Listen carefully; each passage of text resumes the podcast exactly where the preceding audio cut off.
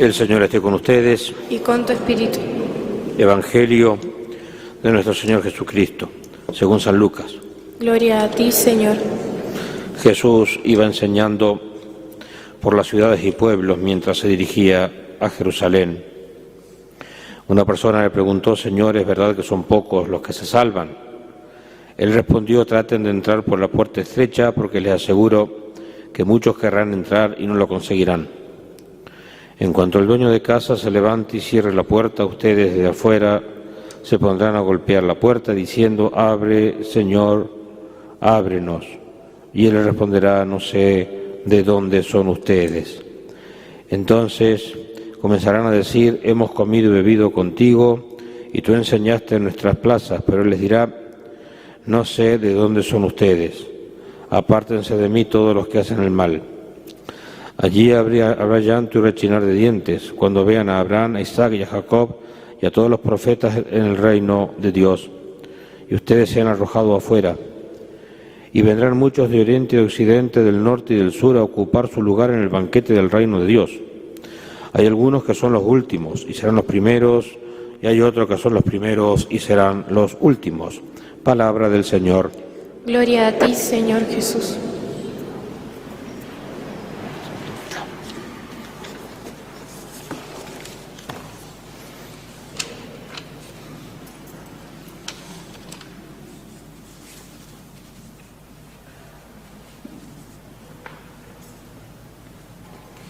Queridos hermanos en el Señor,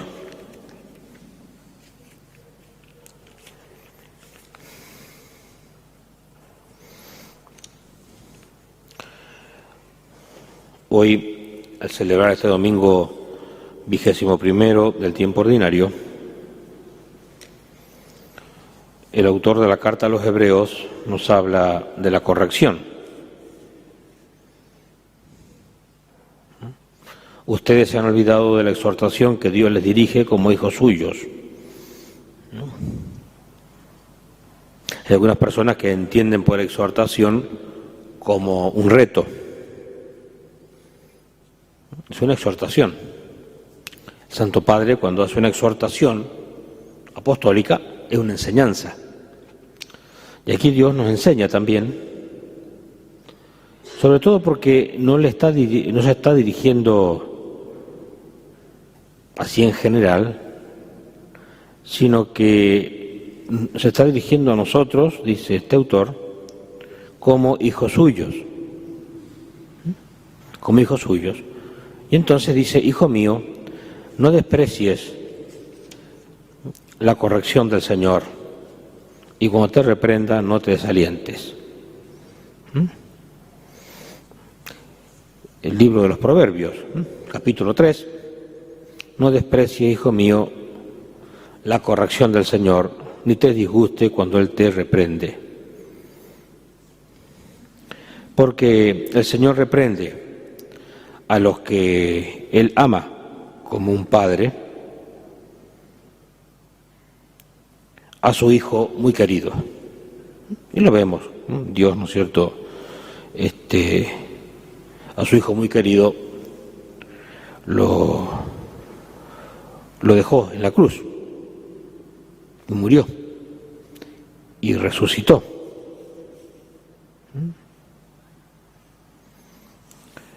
El tema de, la corrección también lo lo solemos entender como que hice algo malo y entonces me corrigen.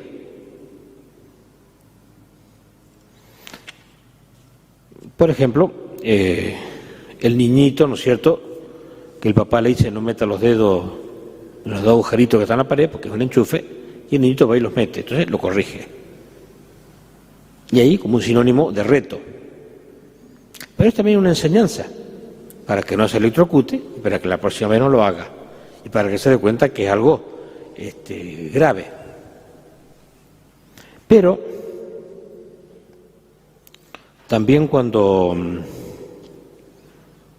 corregimos, por ejemplo en el ámbito de los docentes, y acá ah, vemos algunos, eh, no necesariamente la corrección va porque estuvo mal.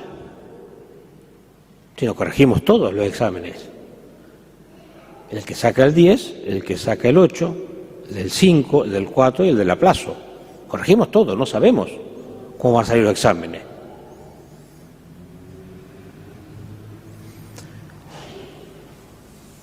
Entonces es bueno esto porque nos ayuda a que revisemos nuestra vida.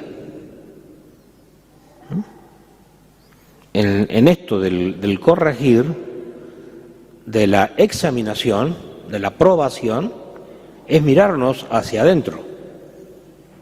No necesariamente porque estemos aplazados, sino justamente para sacar aquellas cosas que no, cosas que no sirven y entrar por la puerta estrecha la puerta estrecha. Y aún si el alumno, ¿no es cierto?, no, no logró los objetivos o tiene algunos errores, sirve, sirve esa corrección para que aprenda dónde está este, el error. Como el examen, como una instancia más de aprendizaje. Esta exhortación que Dios hace al hombre a quien trata como un hijo suyo. No olvides mi enseñanza. ¿Ve? Aquí cambia. Ya no habla de corrección. No olvides mi enseñanza. Y que tu corazón observe mis mandamientos. Los mandamientos es la palabra de Dios, que en las palabras de Isaías, ¿no es cierto?, es ese libro dulce como la miel. Que a veces eh, esos diez mandamientos están eh, explicados en un sentido o propuestos en un sentido negativo, no robarás, no matarás, no desearás la mujer de tu prójimo, de otro en positivo, honra a tu padre y a tu madre, santificar las fiestas, amar a Dios sobre todas las cosas. En definitiva, aquellos San Francisco de Sales siempre somos discípulos, siempre tenemos algo para aprender.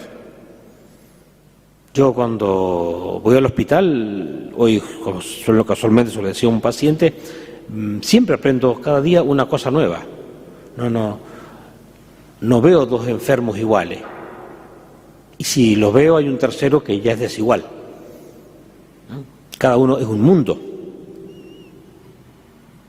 Pero vamos eh, a suponer que en esta corrección se trate de, algo que nos pueda doler en la corrección, vamos a suponerlo así, porque es también parte de la idea.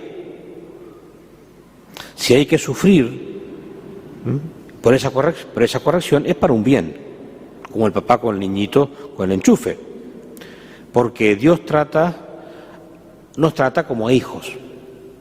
Entonces esa corrección si yo lo llevo a leerlo desde el Evangelio, le pondría desde la parábola de, la vid de Juan 15 eh, la palabra podar. Dice mi padre es el viñador, yo soy la vid, ustedes son los sarmientos, el Espíritu Santo es la savia. Mi padre poda el sarmiento que está bueno para que dé más fruto y corta el que no sirve. Entonces acá la corrección yo lo pondría como sinónimo de la poda. La planta obedece a aquel que la endereza, le pone un tutor, obedece a aquel que se la poda, no se reniega,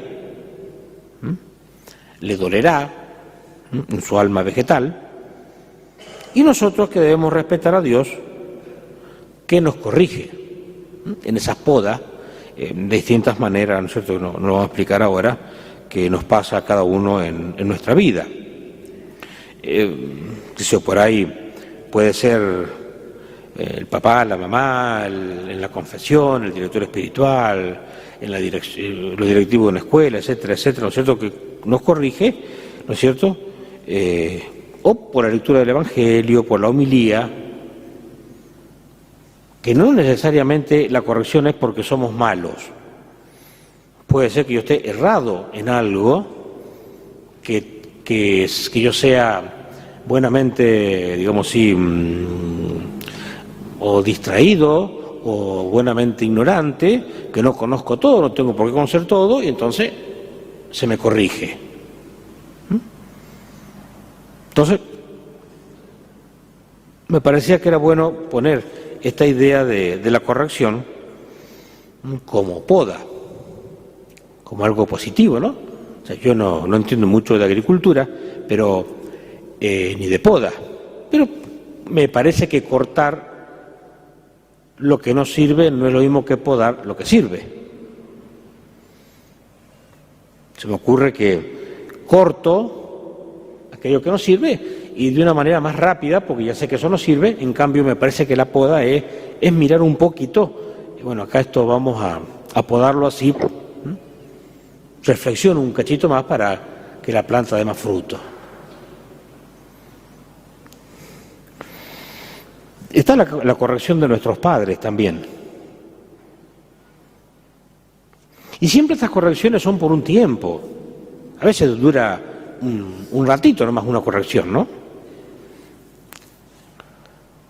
Según también cuál sea la falta, cuál sea lo, lo, que me quiere enseñar, ¿no?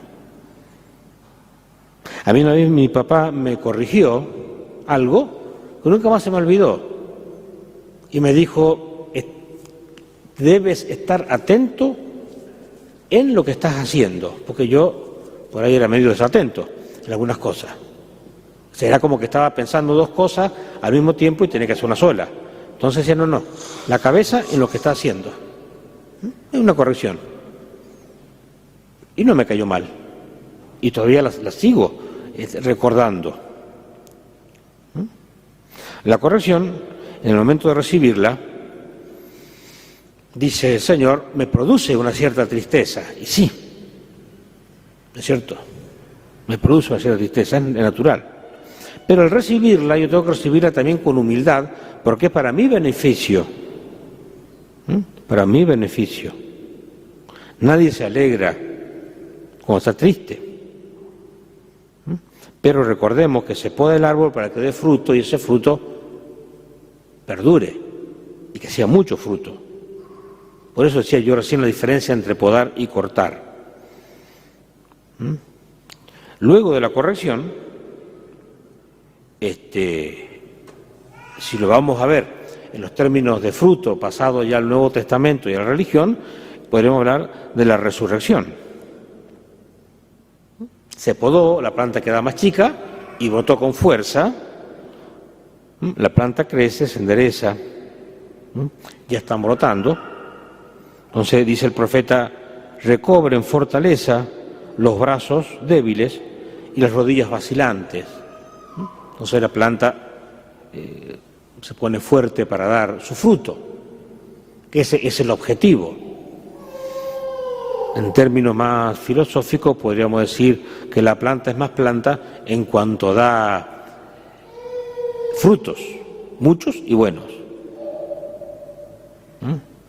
Antiguamente, en la época de, de, Job y demás, eh, la bendición de Dios se entendía, la bendición de Dios se entendía por el número, número de animales, número de hijos, cantidad de plata. Así se entendía, ¿no? Por el número. Entonces, el que tenía una gran cosecha, Dios me bendijo. Después, por supuesto, se fue eh, poniendo cada cosa en, su lugar, porque bueno, hemos ido creciendo, ¿no es cierto? Y bueno, eh, Dios nos dio inteligencia, sabiduría para corregir a lo mejor o poner cada, cada cosita en su lugar. Y en esto de la resurrección, que actúa también la gracia, eh, en la confesión y en la comunión como fortaleza y remedio. ¿Mm? El Señor nos invita a que avancemos por un camino llano para no caerme, para llegar a Dios y curarme. Dice el libro de los Proverbios, avancen, fíjate dónde pone tus pies y que todos tus caminos sean firmes, o sea, saber por dónde voy andando. No es ser desconfiado, es ser precavido, es saber discernir si el camino es este o es aquel. Dios viene, Dios quiere que todos nos salvemos y entonces nosotros, para vivir, Dios, Dios quiere curarme. En el caso espiritual, por medio del sacerdote, en la confesión y en la Eucaristía. Recordando que, sobre todo, eh, el que tiene la responsabilidad de curar es el párroco, que tiene la cura de almas. Los vicarios somos los colaboradores de él. Entonces, descubrir como padre que él me educa para entrar después por esa puerta estrecha. Entonces, podemos pensar eh, en la actitud inmaculada de las cosas que hay en la iglesia, en todo ese gran respeto. Eh, en la solemnidad. Y tenemos que recordar la parábola de la oveja perdida. El Señor tenía sin oveja, dejó a las 99 porque se le perdió una y fue y la buscó. Y la pobre estaba mal. Y el pastor se fue detrás buscándola. No nos dice exactamente cómo eran los caminos, pero calculo que no eran buenos. Por lo menos asfalto no había. Así que el pobre pastor se, llenó de tierra, se ha llenado de abrojo, la pobre oveja también.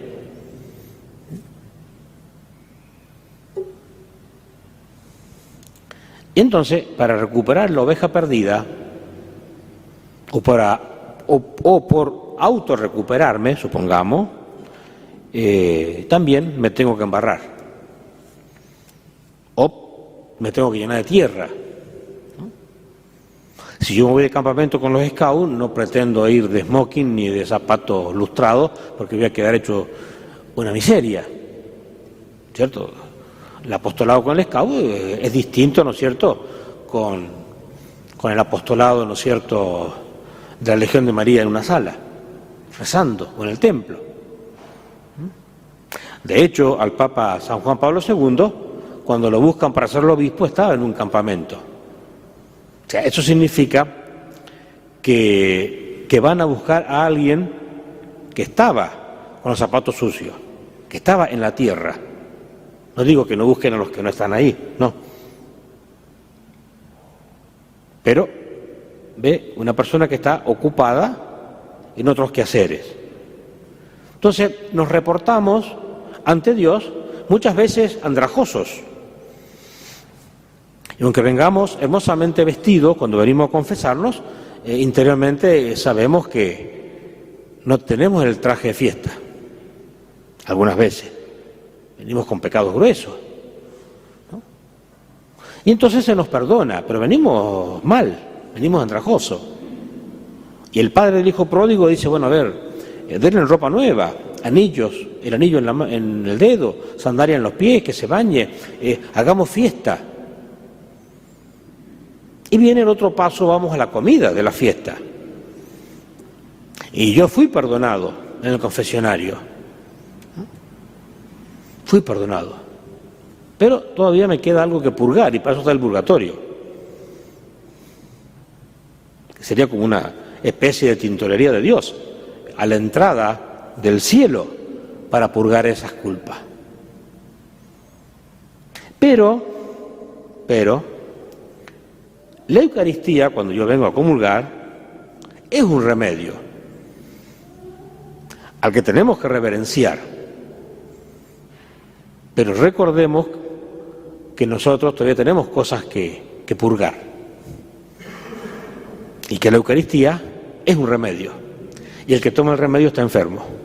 Ningún sano toma remedio. Luego cerramos el tema de la humildad. La humildad. ¿Son pocos los que se van a salvar? No lo sé.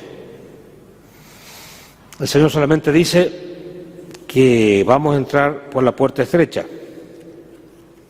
No dice que son poquitos, dice traten de entrar por la puerta, estrecha, porque les aseguro que muchos querrán entrar y no lo conseguirán. Porque cuando el dueño de la casa se levante y cierre la puerta, ustedes van a golpear de afuera. Entonces, el tema no pasa por la cantidad que va a entrar, sino que tengamos el reloj puesto en consonancia con el reloj de Dios. Y cuando esté la puerta abierta, entremos. Día uno, por la puerta estrecha y vamos a entrar todos. Todos, todos, todos. El, Señor quiere que todos nos salvemos. Todos, todos, todos, todos en, en fila. Pero habrá que agarrar y hacer por ahí una dieta espiritual, porque quizá algunos estemos gorditos y tendremos que adelgazar de vicios y pecados. No sé, achicar la mochila, achicar la panza, ¿cierto? Para entrar por esa puerta estrecha, hablando en un sentido este, espiritual. Pero recordemos, ¿no? Que Dios no quiere que nadie perezca, sino que todos nos convirtamos y nos salvemos. Y en esa gran fiesta, en esa gran fiesta, vamos a ver muchos más de los que estamos acá.